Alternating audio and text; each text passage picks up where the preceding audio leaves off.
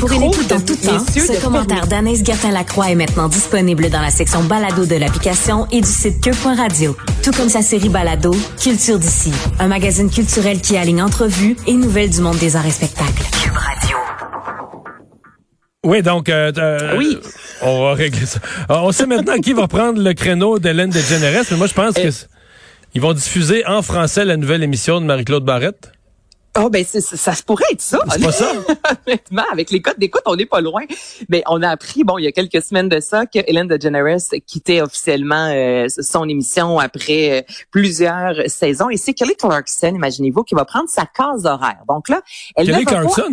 Oui, Kelly Clarkson, le Mario, a son émission euh, depuis une saison. Elle vient d'être Je pensais que renouvelée. c'était une chanteuse. Ben, c'est une chanteuse à la base, mais elle a aussi, depuis la saison dernière, de Kelly Clarkson Show, les codes d'écoute, 1,6 million. Tu sais, quand je te disais que Ellen DeGeneres était con- considérée comme quelqu'un qui scorait fort, qui était dans le 3,5, 4 millions. Donc, c'est quand même pas négligeable. Elle qui, tu sais, c'est le classique des émissions de télé d'après-midi. Là, je reçois des artistes, on reçoit euh, des gens du entre guillemets peuple qui euh, font euh, quelque chose d'important dans leur dans leur ville, par exemple. Il y a aussi le Kelly Oki à la place de karaoké, donc elle reprend des chansons et euh, ben là on a décidé de lui faire confiance et de lui donner en fait la case horaire de Ellen DeGeneres. Donc Moi, j'ai un euh, conseil pour- pour, euh, pour Kelly. Clarkson.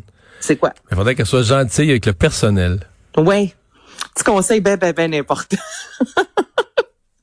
non, mais t'as as tellement raison. Mais écoute, on a signé et pour l'instant, tout le monde tripe sur elle. Vas-y. Ah oui? Bon.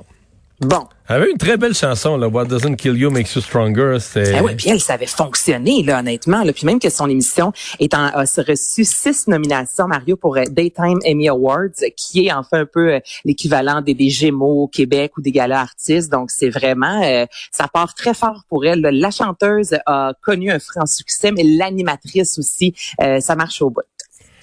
Comme en 2021, les Oscars vont être présentés euh, 2020, en 2000 2022, oui, mais plus tard que prévu. Ouais, c'est ça qui se passe. C'est là quand on repousse, mais c'est les Oscars, c'est qu'on risque aussi peut-être de repousser d'autres événements, quoique je vous rappelle que les Golden Globes, récemment NBC a annoncé ne pas vouloir diffuser l'an prochain les Golden Globes et habituellement c'est ce gala-là souvent qui nous donne une idée de ce qui s'en vient pour les Mais Oscars. d'habitude, c'est quoi? C'est Golden Globes fin janvier, Oscar début mars, fin février? Début, euh, Oscar, c'est fin février, je te dirais. Puis Ok. là, ce sera le 27 mars cette année. Et l'an passé, on avait modifié les règles un peu. Donc, habituellement, les films doivent, euh, un film pour être en concourir, concourir pour être en nomination, doit au moins avoir été diffusé une semaine de temps, soit sept jours dans un cinéma de Los Angeles.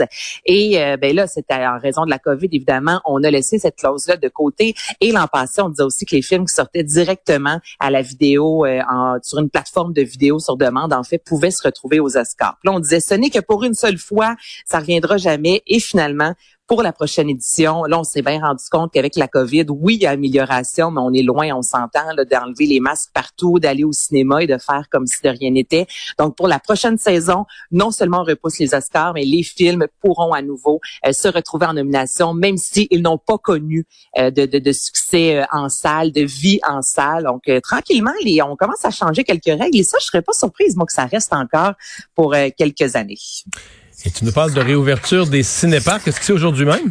C'est aujourd'hui même, Mario, en raison du, euh, du, du, euh, couvre-feu, en fait, qui est levé parce que, tu sais, un cinéparc, habituellement, t'attends la pénombre, hein, le C'est soleil sûr se que tu présentes en le film à tard. 4 heures l'après-midi, il est pas, il est pas un peu. Il est moins bon. C'est c'est un peu pas là, je te dirais.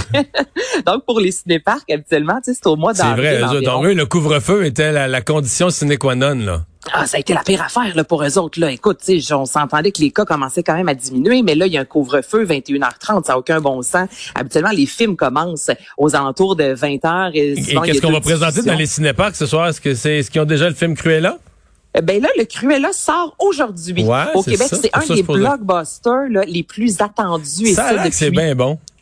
Ça a l'air que c'est- Moi, j'ai hâte, honnêtement, de, de voir ce film-là. Pour situer les gens, c'est Emma Stone qui, euh, justement, in- incarne, se glisse dans la peau de la méchante Cruella. Mais elle est méchante puis pas à peu près. C'est la méchante des 101 dalmatiens là. Oui, exactement, avec les cheveux blancs et noirs. Puis là, on va, on va vraiment euh, revivre un peu l'histoire, le parcours, comment elle est devenue aussi méchante que ça. Mais il y a un côté très sombre. Donc, tu sais, c'est pas nécessairement, amenez pas vos enfants là en se disant que c'est un film familial. Là. Ça se peut qu'il y ait des cauchemars. Là, je le dis, là, c'est vraiment pour public un peu plus averti. Puis le film aussi Sam de Yann and Glenn, ça a été annoncé cette semaine, Mario. Euh, euh, Yann and Glenn qui a réalisé 1 minute 54, un film justement sur la performance physique. Et là, ce soir, euh, en salle, ben, en fait, aujourd'hui, son autre film sort. On est encore justement dans la performance physique. Donc, c'est l'histoire d'un athlète de haut niveau à 22 ans qui va vivre un événement assez dramatique. Antoine-Olivier Pilon, Mylène Maquet. Euh, tu sais, c'est vraiment... Je sais qu'il annonce beau en fait de semaine. Il y a les terrasses et tout ça. Mais on peut aussi encourager euh, les, les, les cinéparcs notamment et les cinémas. Le cinéparc, moi, ça me rend tellement nostalgique parce que quand j'étais jeune, on n'allait pas au cinéma, on allait au cinéparc, puis c'est, c'est, des bons souvenirs. Et maintenant, en plus, c'est, c'est tout en HD. Hein? Donc, tu arrives là et c'est plus de la vieille qualité d'image comme dans le temps. Et Cruella est présenté ce soir, Mario, au, ciné, au cinéparc de Saint-Eustache, 21h15 en programme double avec Raya et le dernier dragon, si jamais ça ben, t'intéresse. C'est bien noté. Hey, merci Anaïs, bonne fin de semaine. Bonne fin de semaine.